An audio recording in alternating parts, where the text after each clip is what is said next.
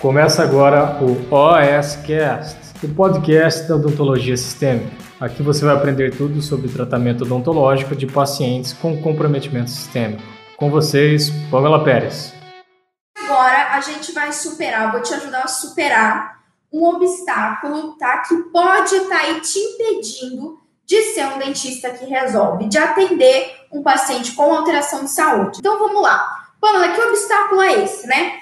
Doc, pode ser que você esteja recebendo um paciente com atração sistêmica no seu consultório e você está deixando de atender ou você acaba encaminhando esse paciente para um médico e depois o paciente nunca mais volta, ou às vezes chega uma urgência para você. É um paciente cardiopata, é um paciente diabético descompensado, é um paciente oncológico, é um paciente com uma doença autoimune, é um paciente que tem algum tipo de alteração de saúde chega numa urgência e você às vezes deixa de atender ou você não sabe o que fazer por medo daquele paciente passar mal na sua cadeira, por ele ter algum tipo de intercorrência médica. E hoje eu vou te ajudar a superar isso, certo? De manhã cedo eu te dei o atalho, eu expliquei por quê, como que você, né, como que você faz, o que você tem que olhar para prevenir que uma intercorrência médica ocorra. Mas agora eu quero te falar como que você se prepara, tá? A gente falou muito sobre se preparar, né, se prevenir, montar o seu arsenal para atender um paciente com atração sistêmica e o básico que você tem que ter no consultório numa situação de urgência ou de emergência médica, tá certo, Doc? Vamos lá. Bom, obstáculo, e na verdade é, é um obstáculo barra né? Porque o obstáculo é estar tá preparado. E o atalho é o seguinte: eu vou te ajudar a montar a sua caixa de emergência, sua caixa de medicamentos de emergência, tá? Então pega aí papel e caneta, que você vai ter que anotar isso, tá? Não vai ter jeito e a gente vai começar a explicar isso para você. Pamela, o que, que eu tenho que ter no consultório para eu conseguir me preparar, certo? E se, se por acaso o meu paciente tem uma intercorrência médica, eu tenho como socorrer. Lembrando, lembrando que a gente falou um pouquinho, é um pouquinho não, a gente falou bastante disso de manhã cedo. Doc, na verdade, quando você se prepara, quando você avalia e olha os três, tem, tem preparado os três pontos cedo, a chance do seu paciente ter uma intercorrência médica enquanto você atende, ela é muito pequena, tá? Você reduz drasticamente a chance de uma intercorrência na sua cadeira quando você se prepara, quando você sabe avaliar adequadamente seu paciente e quando você tem o seu arsenal, tem aí já a pronto, né, na mão a sua caixa de emergências. Vamos lá. Como que a gente supera esse obstáculo? Primeira coisa que eu quero que você entenda, tá? Anota aí. O medo, Doc, o medo do seu paciente ter uma intercorrência, ele é seu amigo. Eu sei que parece estranho, né? Parece estranho, tipo, ai, pô, mas é o medo que tá me empatando. Eu sei, às vezes o medo ele pode te empatar, mas você tem que fazer dele o seu melhor amigo. Você tem que abraçar o medo. Porque exatamente pelo fato de você ter medo do paciente passar mal na sua cadeira, e nem precisa ser um paciente com atração sistêmica, o fato de você sentir essa agonia, de ter esse receio, é o que faz você se preparar é o que faz você estudar melhor o caso clínico do paciente, é o que faz você entrar em contato com o médico para entender. Então, quando a gente tem um paciente com alteração sistêmica, a gente sim, existe a possibilidade desse paciente em algum momento descompensar. Tem toda uma preparação, tem toda uma forma de você prevenir isso? Tem. Mas se ele descompensar, certo? Você, e você está preparado, você tem um medicamento que pode te dar o suporte, que pode socorrer nesse momento, tudo fica mais simples. Tá? Então, não fique preocupado com esse medo. O que você não pode deixar é o medo te bloquear.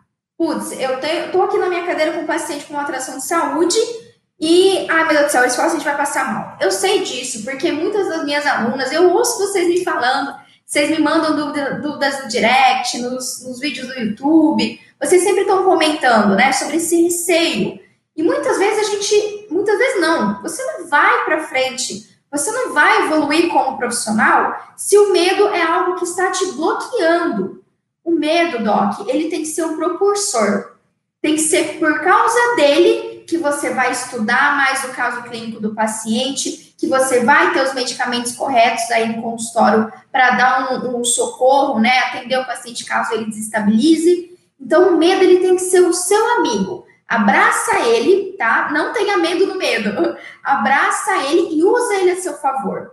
Porque quando a gente não tem medo, quando a gente não tem receio de atender um paciente ou de ter algum problema enquanto eu faço meu atendimento, a gente vai, a gente acaba caindo no pecado de ser negligente ou até mesmo imprudente nos nossos atendimentos, tá? Então o medo ele é bom, o medo ele é seu amigo, ele só não pode te, te paralisar.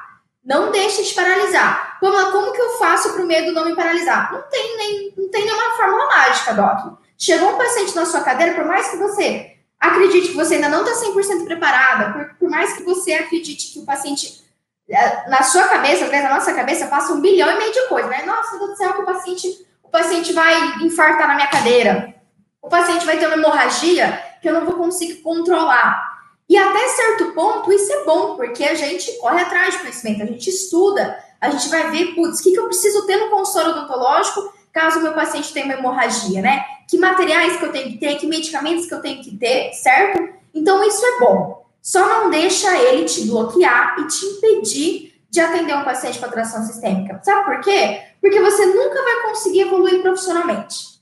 Você nunca vai conseguir se sentir realmente seguro se você, como aquele velho ditado, eu sei que é batido, né? Mas sair da sua zona de conforto, sair ali da sua caixinha segura, né? Às vezes a gente fica nessa caixinha da segurança só que, Doc, mais cedo ou mais tarde, você querendo ou não, você vai receber um paciente com atração sistêmica. Você vai receber um paciente que tem um risco de uma hemorragia. Você vai receber um paciente que tem um histórico de um infarto agudo. Você vai receber um paciente que tem um histórico de aperto do peito, de angina pectoris.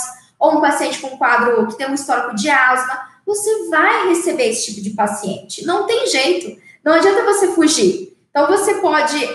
Ah, na verdade, você pode até fugir, só que que vantagem você tem nisso?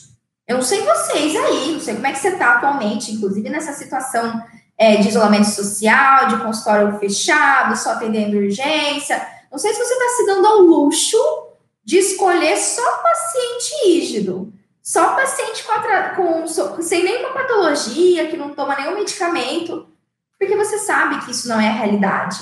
Doc, mais, quase a metade da nossa população brasileira tem pelo menos uma alteração sistêmica. Não tem jeito, tá? Então, se você fugir disso, você vai continuando ser o dentista da mesma forma. Você não vai ter uma evolução profissional. E não é só pelo dinheiro, mas é também pela realização profissional. Poxa, é uma das coisas que me fez decidir atender paciente com atração sistêmica é que, Docs, eu tenho assim, eu tenho gosto, eu tenho aquele tesão de atender um paciente que tem um certo nível de desafio. Para mim, olha só, só para vocês terem ideia, eu não serviria para ser ortodontista, não é que eu não fiz orto. Porque você tem mais ou menos as mesmas coisas que você faz todas as vezes para todos os pacientes. Eu sei que tem casos mais desafiadores, né? Mas tem um certo controle, tem uma certa rotina, né? Eu não sirvo para atuar numa situação assim, eu não sirvo para ser orto, né? Eu gosto de ter todo dia um desafio novo. Eu gosto de constantemente estar evoluindo como profissional de saúde, tá, que tá, que tá, de estar evoluindo como pessoa, de pegar um caso, e eu pego isso sempre, de pegar um caso que eu nunca atendi aquela patologia, ou eu nunca atendi um paciente dessa forma. Para mim é interessante, parece, pode me chamar de louca, tá tudo bem, eu sou louca mesmo, feliz com esse título, inclusive, mas eu adoro pegar aquele paciente complicado. Eu adoro receber um paciente que ele já passou em vários outros dentistas e nenhum dentista conseguiu atender. Sabe por quê? Primeiro, porque eu sei que eu vou ajudar aquela pessoa que está desesperada. E segundo, isso é um diferencial meu. Isso me permite, inclusive, cobrar mais caro do que o meu colega está cobrando. Só pelo fato de ser um paciente com atração sistêmica, certo? E grande parte de eu ter segurança para atender um paciente assim é porque aqui no consultório eu já me preparei, eu já tenho meu arsenal, eu já tenho a minha caixinha né, de medicamentos que eu posso utilizar numa situação de emergência, tá certo? Vamos lá então. Então, ó, primeira coisa, como eu falei, para você superar esse obstáculo, esse, essa questão de meu Deus do céu, não vou fazer porque vai que esse paciente tem um, um treco na minha cadeira, é você abraçar o seu medo. Abraça o seu medo e usa isso a seu favor. Segunda coisa que você tem que fazer para superar o, o, obstáculo, como eu falei, é ter a sua caixinha de, de emergência. Gosto com emoção, já anotei a hashtag, é bem isso mesmo. Nossa, eu acho tão monótono fazer a mesma coisa todos os dias, sabe? E quem atende paciente com atração sistêmica, todo dia você tem um caso novo, todo dia você tem um desafio a ser superado. Isso é incrível, certo? Então, ó, abraça o medo, monta o seu arsenal de medicamentos aí no consultório e dois, tá? Sempre, é, ou melhor, três, né? Sempre esteja aposto com o seu arsenal como se fosse ocorrer a intercorrência. Esse é o grande segredo, tá? O que te faz sentir mais preparado para socorrer uma, para atender um paciente com atração sistêmica é você saber que você tem tudo o que você precisa caso se o paciente ter uma intercorrência. Sacou? Essa é a grande parada. Pamela, o que, que eu vou ter? O que, que eu coloco? Como é que funciona? Olha só, só para vocês terem ideia, há mais ou menos um mês eu recebi no Telegram a foto da Patrícia, tá? A Patrícia Torres é minha aluna. Eu tenho que lembrar de onde que é a Patrícia. Cris, você lembra? Não sei se ela já. Acho que ela é, ela é do Nordeste, não sei se a parte está aqui. Mas ela já tem a sua caixinha de medicamentos, não só a caixinha de medicamentos de emergência, mas medicamentos básicos também, que é legal você ter no consultório. E também a Larissa Almeida, ela também já montou a caixinha e ambas essas colegas trabalham no serviço público, tá? A Patrícia trabalha no público é, e no privado, ela também tra trabalha no consultório próprio. E vocês vão ver que não tem grandes segredos. O que eu vou te passar aqui é assim: a, o medicamento básico é o mínimo que você tem que ter aí no consultório para você estar tá preparado, minimamente preparado para uma possível intercorrência. E como eu falei de manhã cedo, intercorrências médicas não acontecem só no paciente com atração sistêmica, acontece qualquer tipo de paciente. Pensa aí, pensa aí se já não aconteceu com você um paciente ter um quadro de hipoglicemia, o paciente ter uma hipotensão ortostática, o paciente ter uma crise asmática, então isso pode ocorrer, certo? Mesmo o paciente não tomando nenhum medicamento, mesmo o paciente não tendo nenhuma alteração de saúde, combinado? Bom, vamos lá. Alagoas, Alagoas, a parte é de Alagoas. A Larissa, acho que é de São Paulo. Vamos lá, ó. Antes de eu te passar quais são os medicamentos, a gente precisa entender algumas coisas, tá? E eu sei que pode ser que você tenha essas dificuldades, essas dificuldades que eu vou citar agora. A primeira delas é o seguinte: Pamela, montar uma caixa de medicamentos de urgência, né, de emergência, é caro. Eu não tenho dinheiro para isso é caro, eu não sei o que eu faço. Ó, vou te dar a dica matadora. Primeira coisa, isso não é verdade, tá? A maioria dos medicamentos que eu vou passar aqui, eu não vou passar muitos, porque assim, é, não adianta eu te fazer uma lista gigantesca de medicamentos que você tem que ter. Ah, porque lá no livro do professor Malamed, se você pegar o, o livro do professor Malamed de emergências médicas, ele vai te dar uma infinidade de medicamentos. Só que, Docs, eu sou do, eu sou como a gente brinca aqui, né? A gente é real deal, aqui a gente vive a realidade, tá? E não adianta eu te passar uma lista gigantesca de medicamentos que exigem, exigem técnicas complexas para o uso, se você não vai conseguir usar. É simples assim, não adianta. Ou que é caro, ou que você não vai conseguir fazer o uso deles no seu consultório. Então, o que eu vou te passar aqui, pode apostar que existe uma alta chance de você precisar usar esses medicamentos e substâncias, né? E são, é, são substâncias que é simples, são baratas, você não vai gastar rios de dinheiro, tá bom? Então, se você trabalha no privado, vai lá, prescreve esses medicamentos para sua auxiliar, para o seu namorado, para sua esposa, enfim, para seu filho, prescreve e vai lá na farmácia e compra. Agora, se você tá no SUS, a galera que trabalha no SUS, o que, que você vai fazer? Vê aí no SUS qual que é o farmacêutico que é responsável pela distribuição de medicamentos no seu município. Sempre tem um farmacêutico responsável. Bate lá na porta dele, se apresenta e fala que você gostaria de ter alguns medicamentos para urgência e emergência do consultório odontológico. E aí você vai passar essa listinha para ele e assim, acredito que você não tenha muita dificuldade. Foi exatamente o que eu fiz quando eu trabalhei no CEL, aqui no interior do estado, durante um ano e dois meses, um ano e três meses. Eu fiz isso, né? Quando eu entrei no CEL, eu pisei o pé no CEL, eu entrei como especialista PNE lá, então eu sabia que eu precisaria ter a minha caixinha de medicamentos. Eu já, já tinha isso em mente. Bati lá na porta do farmacêutico, ele foi muito querido comigo. Assim, no começo ele ficou receoso, porque eu pedi vários medicamentos para ele, não só os de emergência, mas alguns de uso rotineiro, como antibiótico, benzodiazepínicos, né? Aí ele ficou um pouco assim.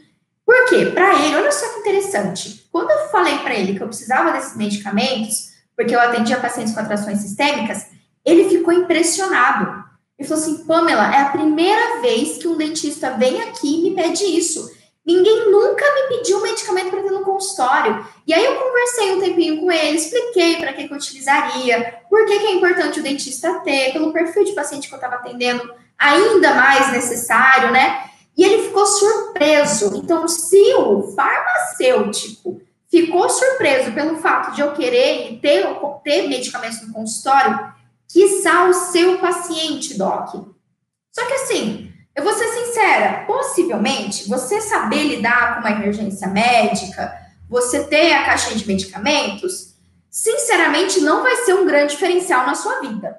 Tá? Você pode até, um outro paciente pode até achar bacana você já ter esses medicamentos, você já fornecer esses medicamentos para ele, mas em geral a gente não tem isso como um grande diferencial. O objetivo de você ter essa caixinha não é por causa disso, não é porque, ah, porque ah, eu tenho um diferencial, agora eu vou receber bilhões de pacientes porque eu tenho uma caixa de emergência. Não.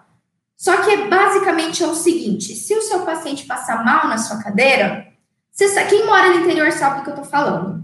Se você não souber socorrer ele, não souber atender ele de forma correta, né, ajudar ele nesse momento de descompensação, digamos assim que você já até pulou algumas etapas se ele passou mal. Se ele passou mal, você pulou algumas etapas aí. Você não viu a minha live de manhã cedo, você pulou algumas etapas. Mas se por acaso, por uma eventualidade, ele passar mal, você sabe as consequências disso. Você sabe que, querendo ou não, esse paciente pode falar mal de você lá na frente, falar que você foi negligente, que você não, não teve cuidado com ele, que ele desmaiou e você nem deu moral, que você nem ligou para isso, que você achou engraçado, ficou tirando sarro porque ele passou mal. Então, assim, é, não deixe isso acontecer.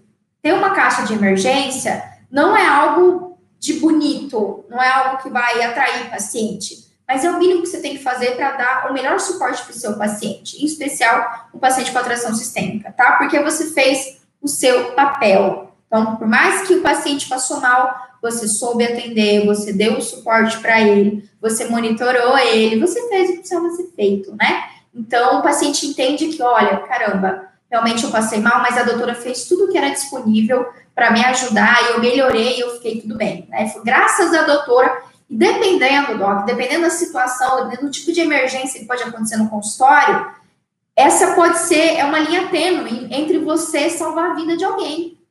Então, isso, Pamela, aconteceu uma situação de um paciente passar mal aqui na sua cadeira, que eu tive que dar um medicamento que se eu não desse, o paciente ia morrer? Doc, graças a Deus ainda não.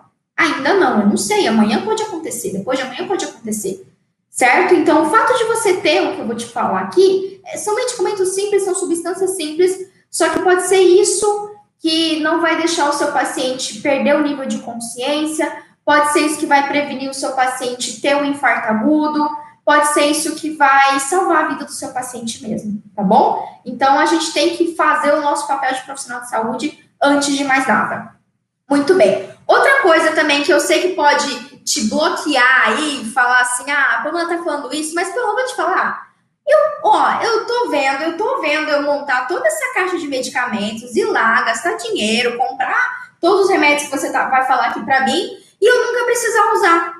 Ai, Pamela, aí vai vencer aqueles medicamentos lá na minha caixinha, na, na minha caixa de emergência, e eu nunca vou precisar usar. Pois é, deixa eu te falar um negócio.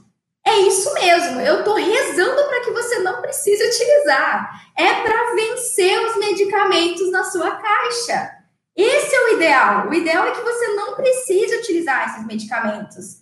Eu não quero que você utilize eles mesmo, tá? Eu quero que você tenha que comprar novos porque os antigos venceram, igual a gente fez aqui no consultório. Eu tô refazendo a minha caixa de medicamentos porque, ó, os medicamentos já devem ter vencido sei lá quanto tempo já, tá? Então, a mesma coisa, a mesma coisa.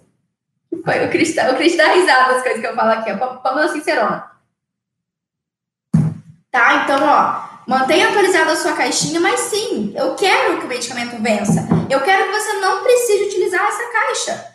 Mas se você precisar, você tem, tá bom? Outra coisa importante, antes de eu te falar, isso é muito, muito importante. Antes de eu te falar quais são os medicamentos que você tem que ter na sua caixinha. Presta atenção. Não adianta, eu, eu vou te dar a listinha, eu vou te dar para você ter, e por isso que eu estou te, te falando que eu vou te dar uma ba listinha básica de medicamentos. Só que você tem que entender que é necessário saber diferenciar as intercorrências médicas, tá? Pamela, como que eu diferencio isso? Tudo começa com o perfil do paciente que você atende, certo? Então, você não fez anamnese no seu paciente? Ali você vai identificar se esse paciente ele tem um risco cardiológico, se é um paciente que tem um risco respiratório, se é um paciente que pode ter uma crise asmática, se é um paciente que pode ter algum tipo de alergia. Então, assim, a gente não pode generalizar as intercorrências, certo? E o primeiro passo para você usar os medicamentos que eu vou te falar aqui é você saber diferenciar qual é o tipo de intercorrência médica que o seu paciente está tendo.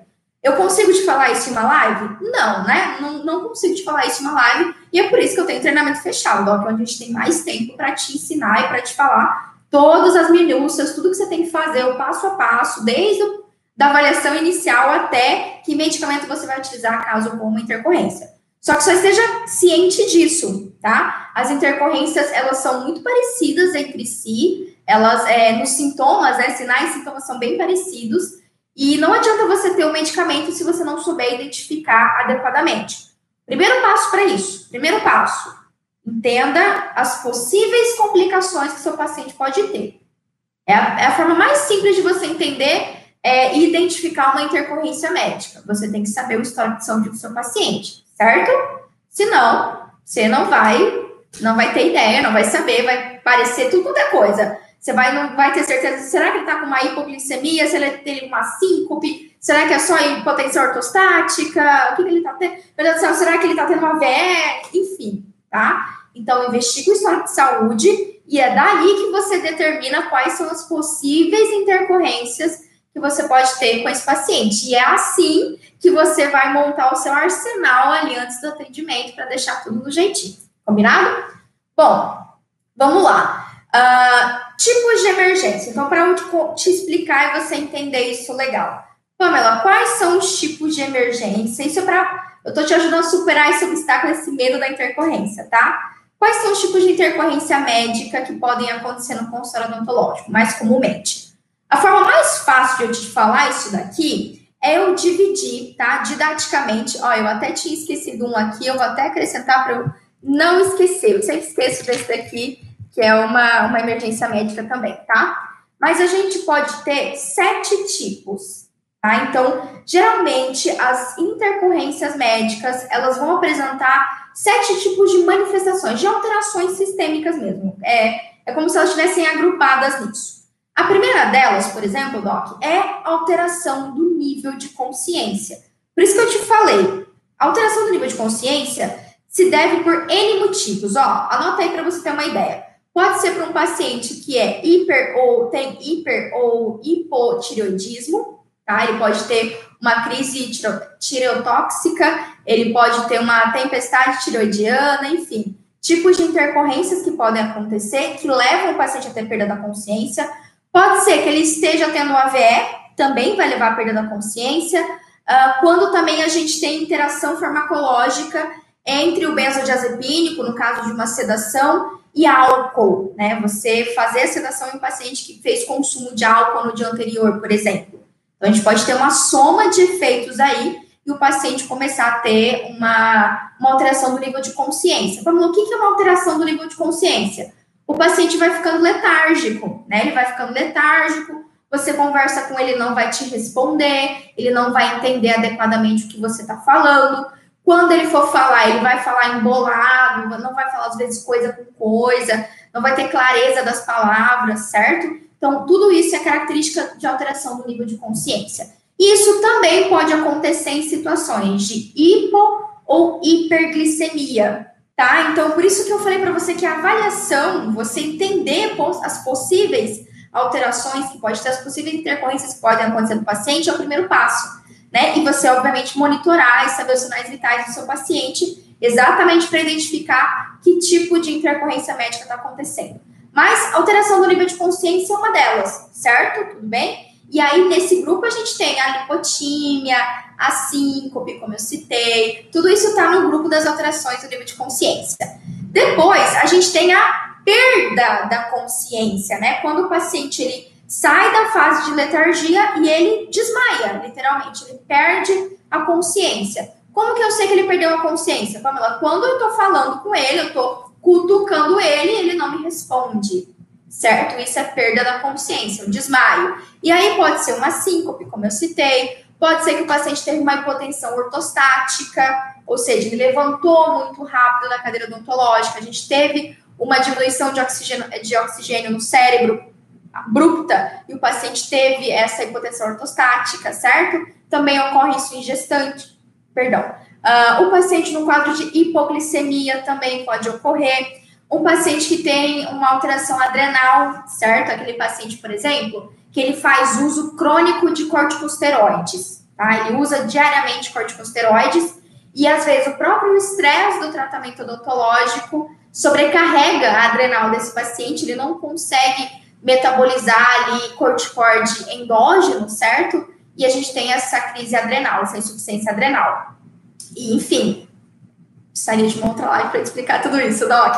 Mas só para você ter ideia, aqui são as classificações, tá? Então, eu posso ter um paciente com perda do nível de consciência, ficar letárgico, e eu posso ter a perda total da consciência, né? O que a gente também chama de síncope. Uh, outra situação também, outro tipo de intercorrência médica está ligada a outros tipos de alterações sistêmicas, é a dificuldade respiratória, o paciente sentir certa dificuldade de respirar. Por isso que eu falei mais uma vez para te reforçar. Se eu investiguei um paciente que já tem alterações respiratórias, então eu sei que possivelmente, se ele tiver uma intercorrência médica, vai ser uma alteração respiratória.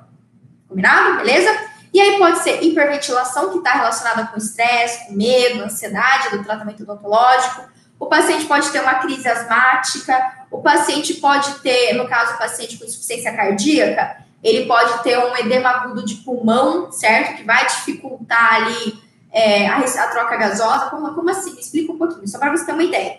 Um paciente com uma insuficiência cardíaca, o coração ele não está batendo e bombeando o sangue de forma adequada. E às vezes esse sangue ele se acumula no pulmão. Então, quando eu tenho uma situação de estresse, um paciente cardiopata grave, uh, eu posso ter um agravamento desse refluxo, fazer um edema agudo de pulmão e o paciente começar a apresentar insuficiência respiratória. Por quê? Porque o pulmão está encharcado, ele não consegue fazer uma troca gasosa adequada, tá? Então, tudo isso também pode levar à dificuldade respiratória. Sacou como é importante você entender qual que é a alteração de saúde que seu paciente tem, certo? Quarto tipo também de complicação, que é até de certa forma comum, ainda não aconteceu comigo, graças a Deus, mas é convulsão, né? O paciente pode convulsionar na sua cadeira, em especial pacientes que têm histórico de epilepsia, histórica pregressa de convulsão e por aí vai, certo? Geralmente é um paciente que tem histórico. É, é difícil você encontrar caso na literatura, ou mesmo de colegas que atendem pacientes com atrações sistêmicas, que um paciente rígido convulsionou, né? É um pouco difícil a gente ter esse tipo de situação. Geralmente são pacientes que têm histórico pregresso, em especial epilepsia, pacientes autistas, alguma alteração neurológica e que tem ou já tem histórico, né, de convulsão. Uh, outro tipo de intercorrência médica são as reações aos anestésicos locais. Em geral, a gente tem tanto a sobredosagem de adrenalina, quando a gente injeta adrenalina na corrente sanguínea do paciente, ou uma situação de alergia, ou o próprio medo, né? O paciente tem um medo imenso da anestesia e acaba passando mal. Então, sim, também é uma reação ao fato do paciente ter, é, fazer anestesia, enfim, ter medo da agulha e por aí vai, tá? Então, a gente também tem. E essa reação aos anestésicos, aos anestésicos locais, inclusive as alergias, elas podem acontecer por causa dos anestésicos, elas podem acontecer por causa do anestésico tópico, pode acontecer por causa do latex que a gente utiliza, né? Uh, de algum tipo de substância que a gente também utiliza no consultório odontológico. Então, as alergias também são é, também estão dentro dessas possíveis intercorrências médicas que podem acontecer. E ali, é, por último, não menos importante, na verdade, penúltimo, é a dor torácica, ou que também você vai encontrar nos livros angina pectoris, é a mesma coisa, tá? Aperto no peito, dor torácica.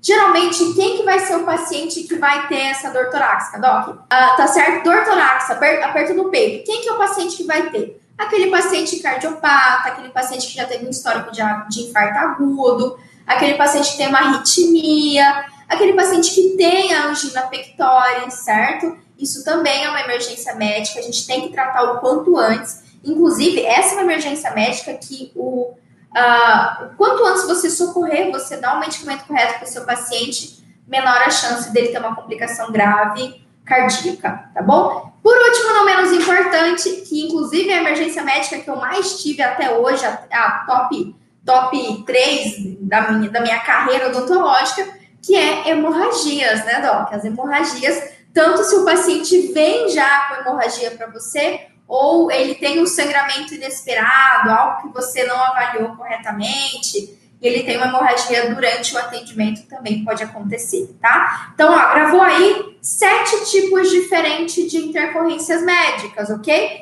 E olha só, o que eu vou passar para você são exatamente sete medicamentos que eu considero assim básicos, tá? Medicamentos barra substâncias básicos para você iniciar a sua caixinha de medicamentos, ter as substâncias de suporte. Então anota aí, vamos lá, direto ao ponto para você, que hoje a nossa live ela tá super, super prática, tá bom? Ah, muito bem, a, a residência senhora falou assim: sempre ouvi de um prof que o paciente define o dentista pelos pepinos que ele consegue resolver, não pelo que você é, já é esperado fazer. Perfeito, é bem isso mesmo.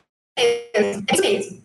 Vamos lá, anota aí, Docs, quais são os medicamentos que eu sugiro você ter obrigatoriamente, já? Para amanhã você montar a sua caixa de medicamentos de emergência aí e ser um dentista muito, mas muito mais resolutivo, muito mais seguro. Lembra que é o arsenal, né? É o arsenal que você vai montar aí, que você vai preparar para você trabalhar com muito mais tranquilidade. Vamos lá. Primeira, primeiro da listinha são os maravilhosos, os lindos. Esses daqui eu uso praticamente toda semana, que são os hemostáticos locais, tá? Os hemostáticos locais. Vamos para que serve o hemostático local? Serve para conter o sangramento, né? Então, Doc, na maioria das vezes, é, é, esses hemostáticos eu até não considero eles medicamentos de emergência. Por quê?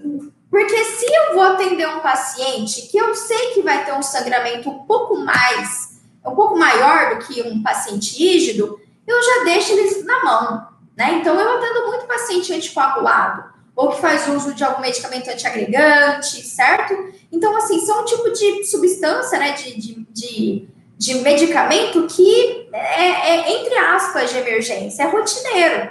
Quanto mais você atender paciente assim, mais você vai precisar ter esses medicamentos, é normal, tá? E, inclusive, eu não, não considero tanto eles como emergência, porque é esperado, né? É uma coisa assim, você tá com medicamento ali porque você já espera que esse paciente tenha um sangramento um pouquinho maior. A, a Thaís mandou, você acha que depois dessa pandemia vamos ter pacientes com mais alterações sistêmicas? Thaís, a gente tem visto, infelizmente, um aumento de depressão nesse período, né? E assim, eu digo por, por mim mesma que o que eu acho que eu ganhei pelo menos uns 2 quilos nessa pandemia. Então, a gente pode ter um paciente com mais chance de pré-diabetes, a gente vai ter é, muita coisa vai acontecer, né? A gente ainda não sabe exatamente como que vai ser isso. Só que assim, vocês estão aqui comigo agora. E o que importa é o hoje. Pode ser que você esteja com o consultório fechado agora. Aqui a gente só está atendendo urgências também. A gente diminuiu super, né? Até, inclusive, é o que eu consigo, acho que me permitiu aproveitar esse momento para fazer, inclusive, mais lives para vocês. É, eu estou tendo um pouquinho mais de tempo. Só que a gente pode utilizar o nosso tempo é, à toa, enfim, ou só, infelizmente, reclamar, ou dizer que a pandemia é ruim e tudo mais, ou a gente pode plantar a nossa sementinha. Então, se eu puder te dar uma dica, tá? Já planta sua semente, porque a gente sabe que tudo isso vai passar em breve, Deus vai nos abençoar, mas tudo isso vai passar logo, né? Vai passar logo. Então, assim, planta sua sementinha. Aproveita esse momento que você tem mais tempo livre para você estudar mais sobre pacientes com atrações sistêmicas, para você divulgar nas redes sociais o seu trabalho, que você é um dentista que resolve, que você atende esses pacientes. E ó, isso que eu tô falando para vocês é o que eu tenho falado para os meus alunos essas últimas semanas. A gente tem se reunido toda semana dentro do dentro da academia, né? A gente tem um outro projeto só sobre estratégias nesse período de pandemia, estratégias de captação. E enquanto tá todo mundo aí, é, ah, meu Deus do céu, o que eu faço? A gente tá, é, diz, né? Eu vi isso do meu amigo Igor Steinmeier ontem. A gente está só afiando o machado, afiando o machado, só estamos nos preparando.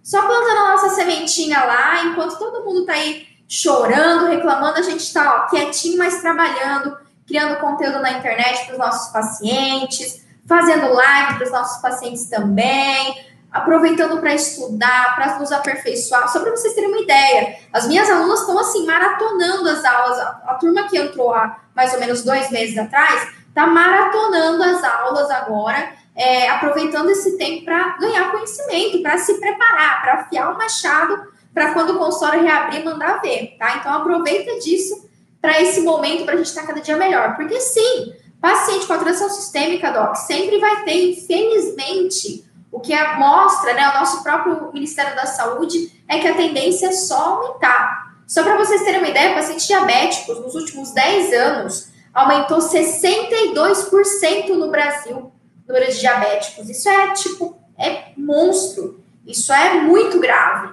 Então, não adianta, né? A gente, mesmo que você não queira, eu acho que não, acho que se você está aqui, você quer ser um dentista que resolve. Mas mesmo que você não queira, você vai receber esse paciente, a gente tem que estar preparado para isso, tá bom? Então, ó, vamos lá. É, vamos lá. A Thaís está fazendo o curso do Igor também. Cadê? Cadê a Thaís? Cara, o Igor é uma pessoa maravilhosa, meu parça. Ó, Luiz Carvalho já mandou aqui pra gente. Hemospon tá, tá custando cerca de 50 reais. E sim, ó, dentro dos hemostáticos locais, tem dois que eu sugiro você ter obrigatoriamente aí. Hemospon, tá? Hemospon é uma esponjinha, parece, ele parece um isopor, é engraçadinho, é uma esponjinha. Docs, eu acabei não pegando, me desculpa, devia ter trazido para vocês verem. Mas é como se fosse uma esponjinha assim, que é, parece, parece isopor. E ela, a base dela é colágeno, e você coloca dentro do alvéolo, você coloca abaixo de um retalho, e ele ajuda a manter o coágulo em posição. Super uso, é igual água aqui no consultório. A gente, todo mês lá na Dental, a gente compra e você compra esse Dental, inclusive, Hemospon, tá? Tem a, tem a esponjinha, tem a película, você pode comprar o que mais se adequa à sua realidade. E aí, outra coisa que eu sugiro você ter também, além do Hemospon, é um medicamento hemostático, ou seja, um medicamento mesmo que vai ajudar na hemostasia, que vai manter o coágulo ali. Então, digamos que chega para você uma urgência de um paciente com sangramento oral, né? Ou você não se preparou tão bem, como não maratonou meus vídeos do YouTube sobre hemorragia, certo? Não avaliou direito seu paciente, aí você é, tá ali fazendo uma cirurgia e teve um sangramento que você não estava esperando, sabe? Ó, doc, dentista que resolve não passa por isso não, não passa susto. A gente sabe que o nosso paciente vai sangrar, a gente vai estar preparado já. Mas vai que você está desavisado aí, teve um sangramento a mais, né? Que você não estava esperando. Você tem um medicamento que você pode colocar aí na região do alvéolo, uh, que você pode colocar, enfim, a região que está cruenta, né? Que está com sangramento, e vai te ajudar a manter o coágulo na região. E aí tem dois que você pode escolher, fica a teu critério, meu que você vai encontrar na farmácia, que é o Y ou é o transamin. São os dois mais pesquisados na literatura, também que a gente utiliza aqui. Eu gosto bastante do Y, mas tanto faz, os dois vão agir de formas muito semelhantes, tá? Esses medicamentos, eles são de uso sistêmico, mas eu não sugiro você usar assim, tá? Os nossos protocolos, a literatura, a evidência científica mostra que se você usar o, eles são em comprimido, né? O comprimido macerado mesmo ali no local, ele já faz o efeito hemostático suficiente, combinado? Então, ó, Hemospon Y ou transamin. Número dois, meu Deus do céu, vai acabar o tempo e eu não falei todos. Número dois que você tem que ter é um anti-hipoglicêmico. O que é isso? Alguma substância para tratar e para ajudar, para dar, fornecer, né? Para o paciente que está com uma hipoglicemia. Ai, Pamela, como é que eu sei que o paciente está com hipoglicemia? Não vou responder. Essa eu não vou responder, porque quem está aqui comigo desde o começo do desafio sabe essa resposta. E quem maratona os meus vídeos do YouTube, vai lá, busca lá todos os vídeos sobre paciente diabético, eu falo sobre isso, tá? Então, guarda aí, guarda aí. Pamela, o que, que eu posso utilizar? Ai, Pamela, eu fiquei sabendo que tem que ter glicose em ampola. Não, não precisa disso, não. Sabe que você deixa aí no seu, no seu frigobar, na geladeira, na geladeira? Deixa uma latinha, nessas horas ela é santa. Uma latinha de Coca-Cola. Compra uma latinha de Coca-Cola, coloca uma, uma fita crepe assim, ó. para emergências, para ninguém tomar sua Coca-Cola, e deixa ela lá. Pô, mas não tem Coca-Cola, pode ser água com açúcar, tá? Também tá valendo. O Cristiano falou assim: pode ser um Guaraná Jesus. Quem aí do Nordeste? Gente, quem já tomou Guaraná Jesus? A gente tomou uns anos atrás, né, Cris? a gente foi pro Nordeste, não tem isso daqui pra cá. Que negócio doce! Meu Deus, que refrigerante doce! Mas é doce. Gente, Guaraná Jesus é um excelente hiperglicêmico. Você tem que fornecer alguma coisa para o seu paciente para melhorar a glicemia dele. E ó, vou te falar que suco de laranja é ótimo, guaraná é ótimo, Coca-Cola, água, um copo de água com uma colher de açúcar, pronto, tá? Pronto. A, a Amanda mandou cajuína. Cajuína a gente ainda não provou. Cajuína a gente tem que provar. Pode deixar, tá anotado aqui na nossa degustação de refrigerantes diferentes, que não tem aqui no Mato Grosso do Sul, cajuína, Guaraná Jesus. A Tati mandou hashtag Guaraná Jesus. Beleza? Ótimo. Terceiro medicamento barra substância que você vai ter. Ó, eu vou falar isso daqui para você.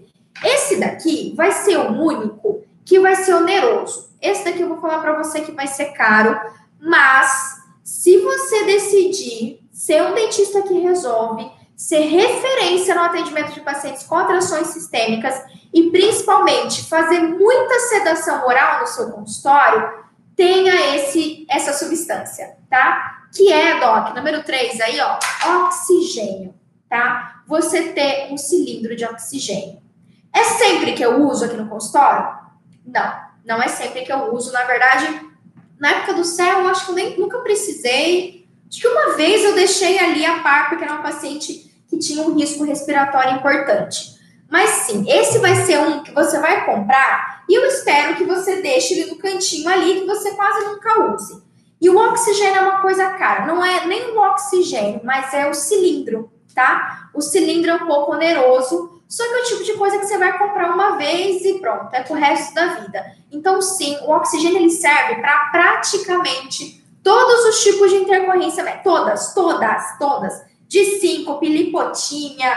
Ah, o paciente tem uma crise hipertensiva, pode colocar oxigênio que, ó, é o tipo de substância de medicamento que é terapêutico, né, que sempre vai ajudar. Inclusive, essas, esses meses atrás, a gente teve uma professora convidada na academia, que foi a professora Raíssa Lima, ela é fisioterapeuta intensivista, e ela falou só do uso do oxigênio, principalmente pós-pandemia, né, porque infelizmente essas pessoas que estão tendo coronavírus, que ficaram internadas, elas podem ter, a gente ainda não sabe ao certo, mas elas podem ter sequelas respiratórias. Então, como enfisema pulmonar, DPOC. Então, é algo que sim, pode ser que a gente precise mais do que a gente está imaginando. Tá? Então, é um investimento um pouco mais caro. Como quanto? Eu sei que você vai chorar, porque eu também chorei para comprar, mas vale muito a pena você ter. Você tem que comprar o cilindro, anota aí, o cilindro. Você tem que comprar ou a máscara, a máscara, ou o catéter nasal. Os dois você pode utilizar qualquer um deles, tá? Aqui a gente tem o catéter nasal, é mais simplesinho. E aí, no caso, se você atende um paciente pediátrico, você tem que ter catéter pediátrico e por aí vai. E você tem que ter o, o sistema de liberação de oxigênio. Se você pesquisar nas americanas, tá? Você vai encontrar um cilindro de 3 litros, é suficiente. Às vezes, você encontrar de 1 litro, pode ser. Mas geralmente de 3 litros está na casa e vai variar entre 400 e 600 reais, o cilindro vazio. É, é a parte cara do negócio, porque depois para você encher é barato, é 80 reais você coloca lá de oxigênio e ó, vai durar um tempão, vai estar sempre disponível se você precisar, tá? Então, assim, é, eu sugiro você ter. Pamela, é tipo mega, mega, mega imprescindível. Eu consigo esperar um pouquinho, juntar mais dinheiro pós-pandemia e ter? Sim, você precisa comprar agora, tá? Dá para você aguardar um pouquinho sim especial que você vai começar a fazer sedação e tudo mais, então é legal você ter. Mas sim, ele é um tipo de substância útil para absolutamente todos os tipos de intercorrência médica que eu falei aqui para você, tá bom? Número 4, esse daqui você tem que ter sim e não é caro. Um vasodilatador, tá? Os vasodilatadores são utilizados no caso de um paciente que começa a desenvolver angina pectoris, né? O paciente que te relata aperto no peito, ou o paciente que teve uma crise hipertensiva grave no seu consultório, a pressão arterial dele foi a 20 por 200 por 120, 110, uma situação extrema, que é o, o que eu sugiro você comprar é o Isordil, tá? É o Isordil. Ai, Pamela, o paciente chegou aqui para o atendimento e a pressão dele tá 16. Não é uma pressão indicada para você fazer Isordil. É lógico, Doc, eu precisaria de, a gente precisa de uma outra live só para falar sobre isso. Sobre o uso, como que a gente lida com o paciente hipertenso, o que, que é considerado uma pressão arterial grave, né? Uma hipertensão grave que necessite do uso do Isordil. Só que já anota aí para você pensar querer usar o Isordil só se o paciente estiver em estágio 3 de hipertensão, chegar para você com uma crise hipertensiva ou desenvolver a crise hipertensiva durante o atendimento, tá bom? E você sabe, você que está me acompanhando aqui, se você já sacou qual é o protocolo de controle de medo, seu paciente não vai ter uma crise hipertensiva. Vai por mim, vai por mim. Ju! Paulo Francisco, um beijo para você, meu amor. A tia tá com saudade. Gente, é meus afilhados aqui, tudo meus, meus afilhados postiço que tá aqui me vendo, a coisa mais fofa.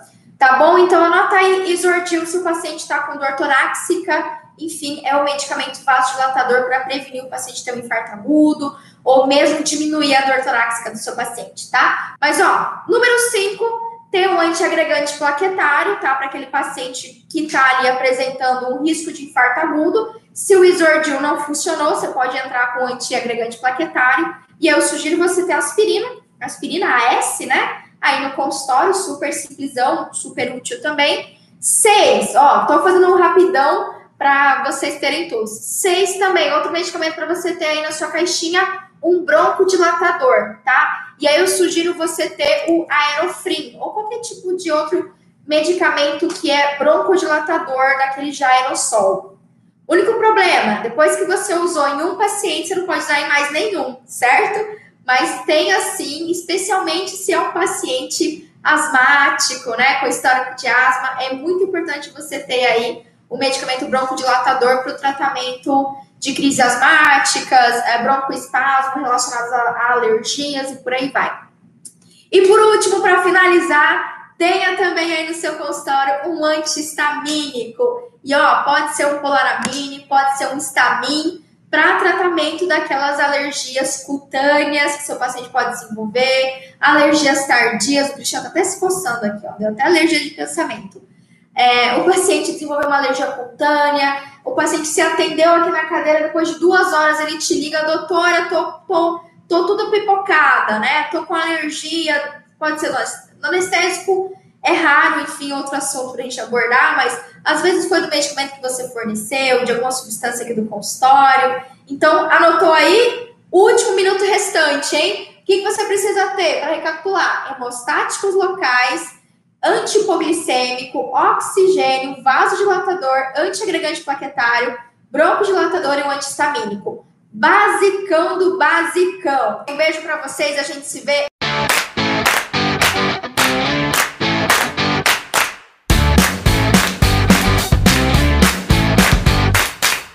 Você ouviu o OSCast, o podcast da odontologia sistêmica. Se você gostou desse episódio, tem muito mais nas nossas redes sociais. Siga-nos no Instagram, arroba Pamela P. Pérez, e no nosso canal do YouTube, Pamela Pérez. A gente se vê na próxima. Um abraço, até mais.